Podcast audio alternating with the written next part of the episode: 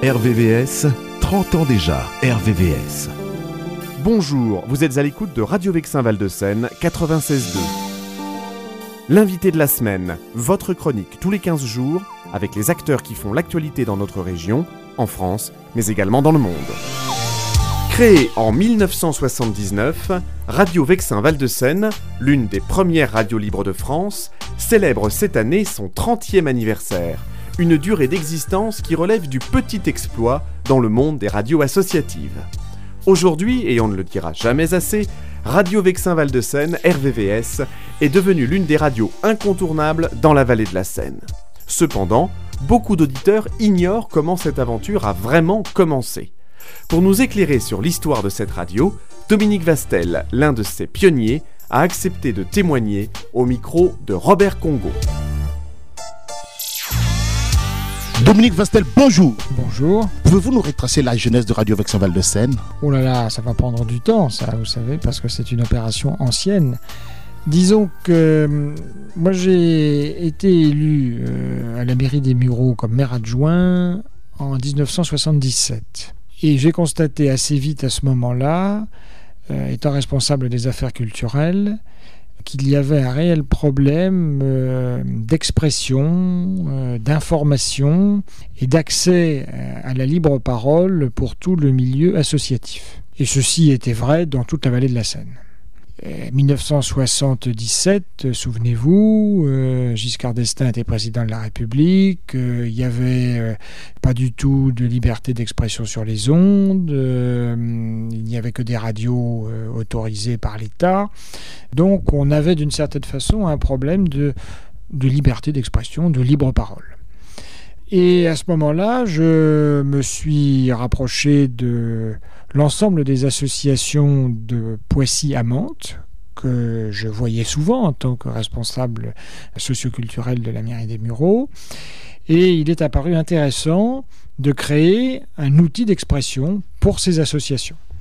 Donc à la base, ce qui euh, m'a conduit à penser à la création d'une radio locale, c'était la nécessité de donner une tribune d'expression au mouvement associatif dans la vallée de la Seine. C'est l'idée de base qui a conduit à la création de Radio Vallée de la Seine.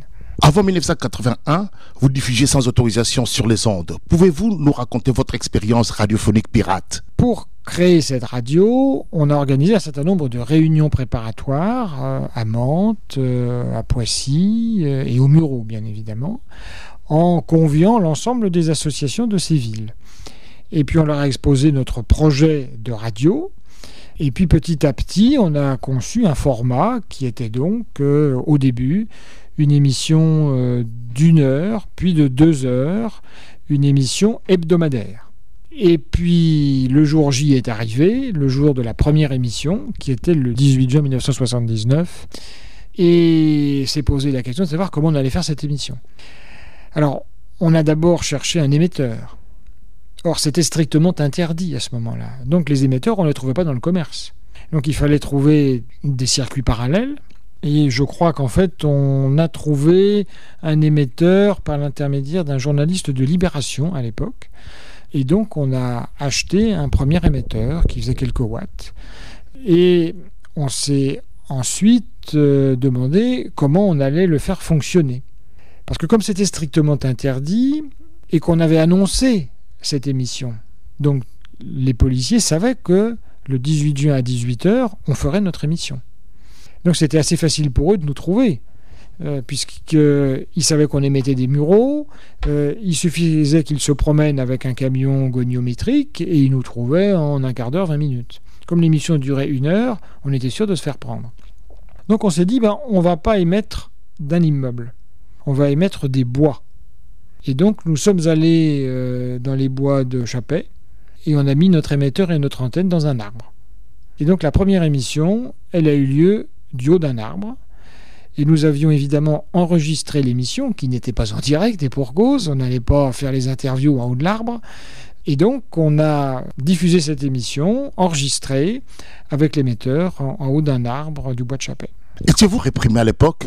Alors, les premières émissions ont eu lieu dans ces conditions. Mais c'était quand même très acrobatique, très inconfortable, et puis pas très commode quand même. Donc, assez vite, on a décidé d'émettre d'un appartement. Et donc on était un certain nombre euh, à prêter nos appartements. Mais là c'était compliqué parce que la première émission, on l'a faite plutôt tranquillement, mais la deuxième, euh, les policiers étaient là quand même. Et donc on jouait au chat et à la souris avec les policiers. Donc quand on choisissait un appartement comme lieu d'émission, on regardait où est-ce qu'on pouvait planquer l'émetteur en cas d'intervention. Et nous installions l'antenne sur le toit, ce qui se voyait quand même, puisqu'il y avait le câble qui descendait. Et puis, on faisait l'émission. Et je me souviens d'une émission qui avait lieu dans une tour euh, du quartier de la gare, où on a croisé les policiers dans l'escalier. Parce qu'ils avaient trouvé l'endroit où on était. Comme on les a vus arriver, on a arrêté l'émission, on a planqué l'émetteur et on est descendu. Mais comme tout ça était quand même très public, en ce qui me concerne, j'ai été inculpé d'infraction à la loi sur le monopole euh, de la radiodiffusion.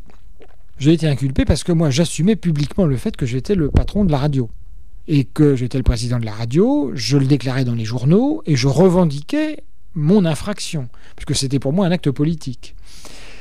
Donc, même si je n'ai jamais été pris sur le fait en flagrant délit, parce que comme on changeait d'endroit à chaque émission, ils n'ont pas pu le faire, j'ai quand même été euh, inculpé, convoqué au tribunal de Rouen devant le juge Samat, euh, une femme, très gentille d'ailleurs, enfin qui m'a signifié mon inculpation pour infraction au monopole de la radiodiffusion.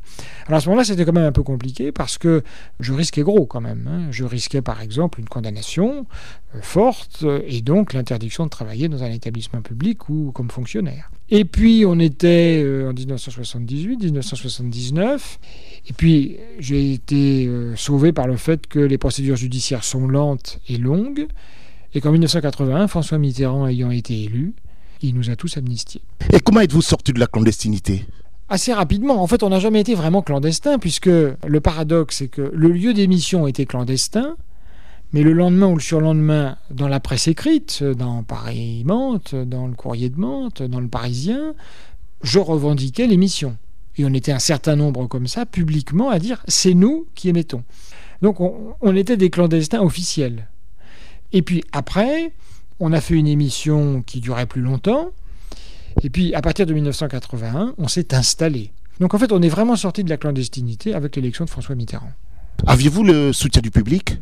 Alors, j'avais le soutien du public, j'avais le soutien des auditeurs, j'avais le soutien des associations, euh, j'avais le soutien euh, des élus, des mureaux et puis de la région. Parce que le paradoxe, c'est que euh, le monopole, c'était quand même une disposition d'un autre âge, le monopole de la radiodiffusion et que tout le monde considérait que ça n'avait aucune justification et aucune utilité.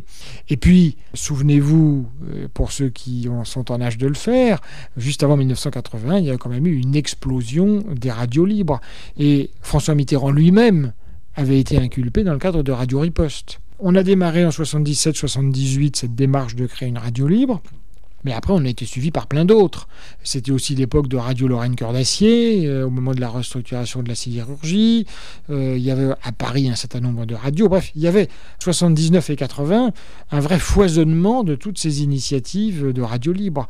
Et donc, euh, c'était quasiment chic et de bon genre que de faire une radio interdite. Donc, on est assez vite sorti de la clandestinité et puis on a tous assumé le fait qu'on était inculpé et qu'on risquait une condamnation.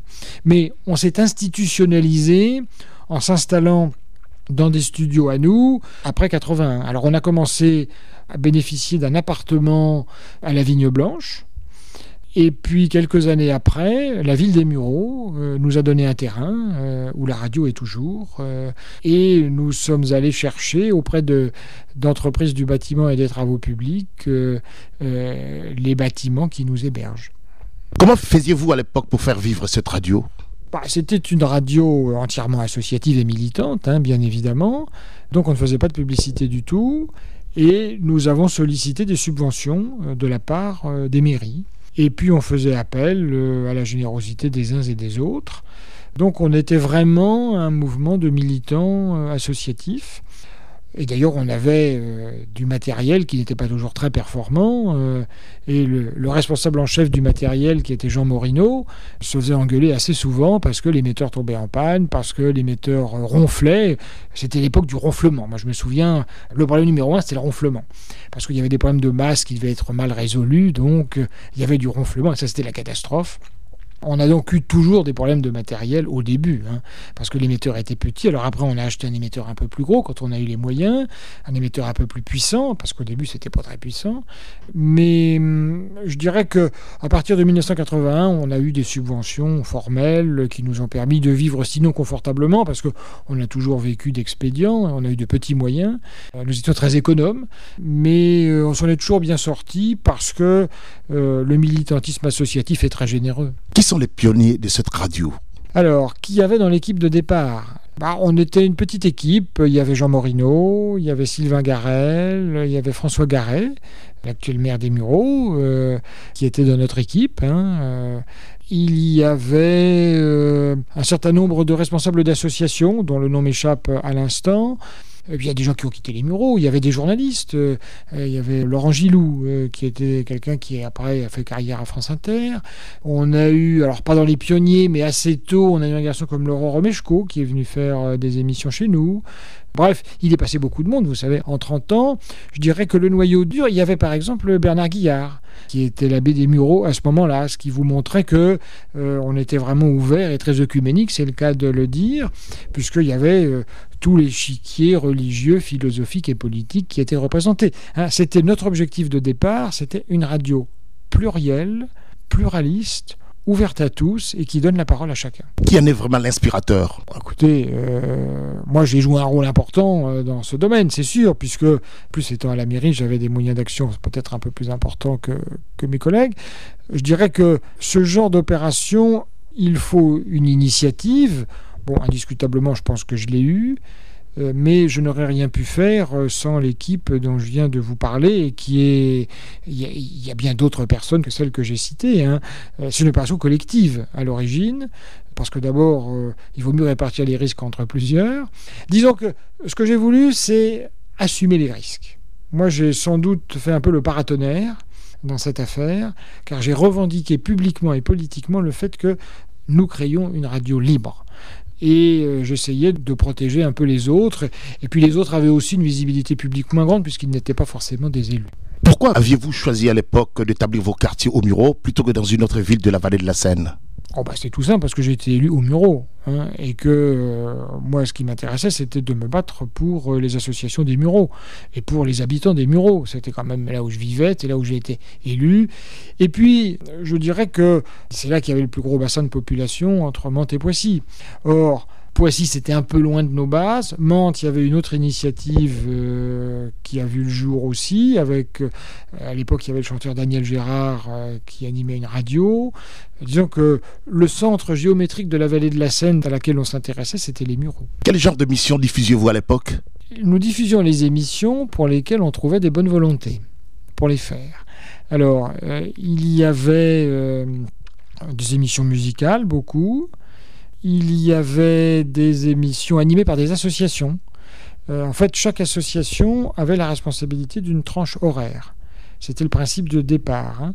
Il y avait, euh, par exemple, le dimanche matin, euh, une émission animée par une équipe autour de Bernard Guillard.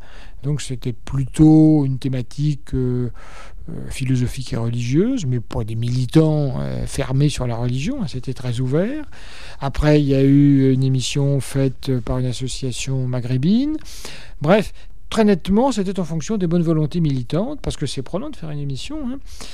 Je vous parle là des programmes quand ils étaient institutionnalisés, quand on émettait euh, quasiment 24 heures sur 24. Parce qu'au début, c'était de nature totalement différente, évidemment, puisqu'on fait une émission enregistrée. Euh, donc il y avait une émission d'actualité. Et en fait, on, on centrait au début l'émission sur l'actualité régionale en donnant la parole à des associations. Et puis après, on a fait des émissions plus magazines avec des invités. Moi, par exemple, j'animais, euh, je crois que c'était le dimanche après-midi, euh, de 17h à 19h, une émission avec un, invité. Un peu façon radioscopie euh, de Jacques Chancel. Je recevais tous les responsables associatifs de la région pendant deux heures. Donc l'idée, c'était de faire une interview avec un programme musical qu'ils avaient choisi. Comment expliquez-vous votre passion, votre fascination pour la radio à cette époque-là? Bah, J'étais surtout mobilisé par le fait que nous étions dans la banlieue parisienne, dans ce que j'avais appelé un désert de communication et de liberté d'expression. Car en fait, on était sous l'ombrelle des médias nationaux, puisqu'on était en fait dans la région parisienne, et on n'avait pas de vrai journal régional fort. Certes, il y avait Paris Monde, certes, il y avait le Courrier de Mantes et le Parisien, mais c'était quand même euh, peu de choses, et en tous les cas, c'était insuffisant pour refléter le foisonnement associatif qui se développait à cette époque. Et la liberté d'expression ne, ne m'apparaissait pas suffisante pour toutes ces associations qui avaient des choses à dire et à faire connaître leur activité. Donc c'était vraiment l'idée de se dire on va donner aux habitants de la vallée de la Seine, qui ne sont pas en province avec des médias forts, très implantés, comme Ouest France, hein, qui est un vrai journal national finalement, ou qui ne sont pas à Paris, euh, mais qui sont dans la banlieue, donc dans une espèce de no man's land médiatique, dont on parle assez peu, parce qu'à la fin des années 70, FR3 Île-de-France, c'était pas comme aujourd'hui. Hein, euh, il n'y avait pas de radio comme aujourd'hui. Enfin bon, donc il n'y avait pas grand-chose. quoi. Euh, donc l'idée, c'était, on va faire une radio miroir, on va faire une radio qui permette aux gens de s'entendre, et surtout d'entendre parler d'eux. Et puis il y avait, au-delà de cet aspect plus local, disons-le franchement, un combat plus politique euh, contre la mainmise du pouvoir sur les radios.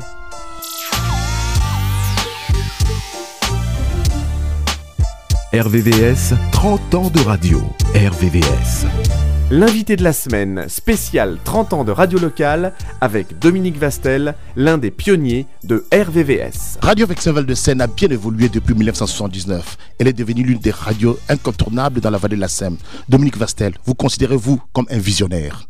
Non, pas du tout. Euh, j'estime que notre initiative du 18 juin 1979 a la chance extraordinaire d'exister toujours 30 ans après. Et moi, je voudrais vraiment souligner finalement la justesse de nos vues initiales. Car si cette radio existe toujours, c'est bien qu'elle correspondait à un besoin et c'est bien qu'elle a rencontré un public et des militants destinés à la faire vivre. Et qu'en 30 ans, une radio entièrement associative ait pu se survivre à elle-même, c'est inespéré. On me l'aurait dit, je ne l'aurais pas cru. Et moi, je trouve que c'est ça qui est fabuleux. Euh, c'est qu'il existe dans la vallée de la Seine, autour des Mureaux, des potentiels euh, de créativité, des potentiels d'innovation, des potentiels de militantisme, au nom de la liberté d'expression, au nom de la culture, qui font que cette radio existe aujourd'hui.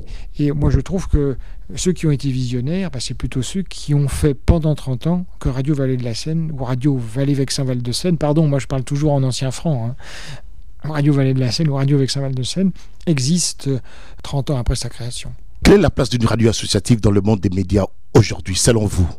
Elle est difficile parce que les médias ont beaucoup de mal euh, à exister financièrement s'ils ne sont pas dans une logique euh, commerciale.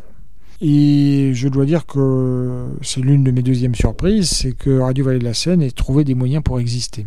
Car en fait, euh, on le voit bien, la place des radios associatives, elle est de moins en moins grande. Le rêve, ça serait qu'on puisse faire les deux. C'est-à-dire qu'on puisse être une radio associative avec un financement commercial. Euh, mais les logiques, souvent, euh, ne le permettent pas. Alors je sais qu'il existe toujours euh, quand même un réseau de radios associatives qui peuvent vivre avec un certain nombre de moyens financiers, mais hum, c'est difficile. Donc je pense que l'existence des radios associatives, c'est le résultat d'un combat. Que pensez-vous de l'arrivée de la radio numérique terrestre en France l'an prochain?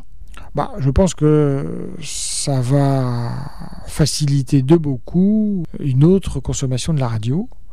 consommation en temps réel, une consommation en temps différé, euh, une réécoute. Euh. ce que je crains, c'est que les radios associatives n'aient pas toujours les moyens euh, de s'adapter à ces nouvelles technologies, parce que la radio numérique, ça va coûter cher. Les deux choses qui menacent les radios associatives, je pense, c'est l'absence de moyens et l'absence de militants. Car on est quand même dans une époque où le militantisme associatif euh, a du mal à, exister. On voit bien qu'on ne trouve pas 50 candidats pour s'occuper d'une association. Et que les radios professionnelles, elles ont trouvé la solution, puisqu'elles payent des gens pour faire ça. Ils aiment ça, mais sauf qu'ils y trouvent leur compte puisqu'ils sont payés. Dans une radio associative, c'est plus compliqué. Euh, d'abord, on a du mal à mobiliser des moyens pour payer les gens qu'on veut payer. Et puis, l'ossature de la radio, elle est bénévole, elle est associative. Et par les temps qui courent, c'est de plus en plus difficile. On le voit bien sur des opérations comme le syndicalisme ou les partis politiques qui ont beaucoup de mal à recruter des militants actifs. Donc, je pense que les radios associatives, ce qui les menace, bah, c'est euh, la diminution euh, du nombre de militants. En tant que pionnier de cette radio, quels conseils pouvez-vous donner aux animateurs de RVVS, Radio Vexin Val de Seine, qui, je l'ai dit au passage, font un travail remarquable? Je n'ai pas de conseil à leur donner euh, parce que je dirais que moi je suis un peu coupé des réalités de l'auditeur et du public actuellement. Hein. je me suis beaucoup impliqué dans le problème des radios, mais enfin pour l'instant j'ai un peu pris du champ avec la problématique des radios et plus globalement des médias et de l'audiovisuel. Ce que je pourrais dire quand même, bah, c'est qu'ils essayent de rester fidèles à notre idéal du début, qui est que cette radio doit servir à donner la parole à ceux qui ne l'ont pas. Et ceux qui ne l'ont pas, pour toutes sortes de raisons, parce qu'ils constituent des minorités, parce que euh, ce qu'ils ont à dire n'est pas une valeur marchande, donc euh, ça ne fabrique pas forcément de l'argent, ou parce que ce qu'ils ont à dire est quelque chose de très spécialisé, d'ésotérique, euh, de peu accessible au grand public, mais il faut aussi leur donner une tribune. Ou aussi parce que euh, ils ont euh, des sujets à défendre, à évoquer, qui sont conflictuels. je pense que l'intérêt d'une radio associative, c'est de parler de tout, de donner la parole à tout le monde, en respectant la liberté de chacun. Avez-vous un souhait pour Radio Vexin Val de Seine, votre radio? Oui, ça serait que, continuant à exister encore euh, longtemps, elle soit en mesure euh, d'être entendue un petit peu plus loin pour que je puisse continuer à l'entendre depuis Paris. Dominique Vastel, je vous remercie.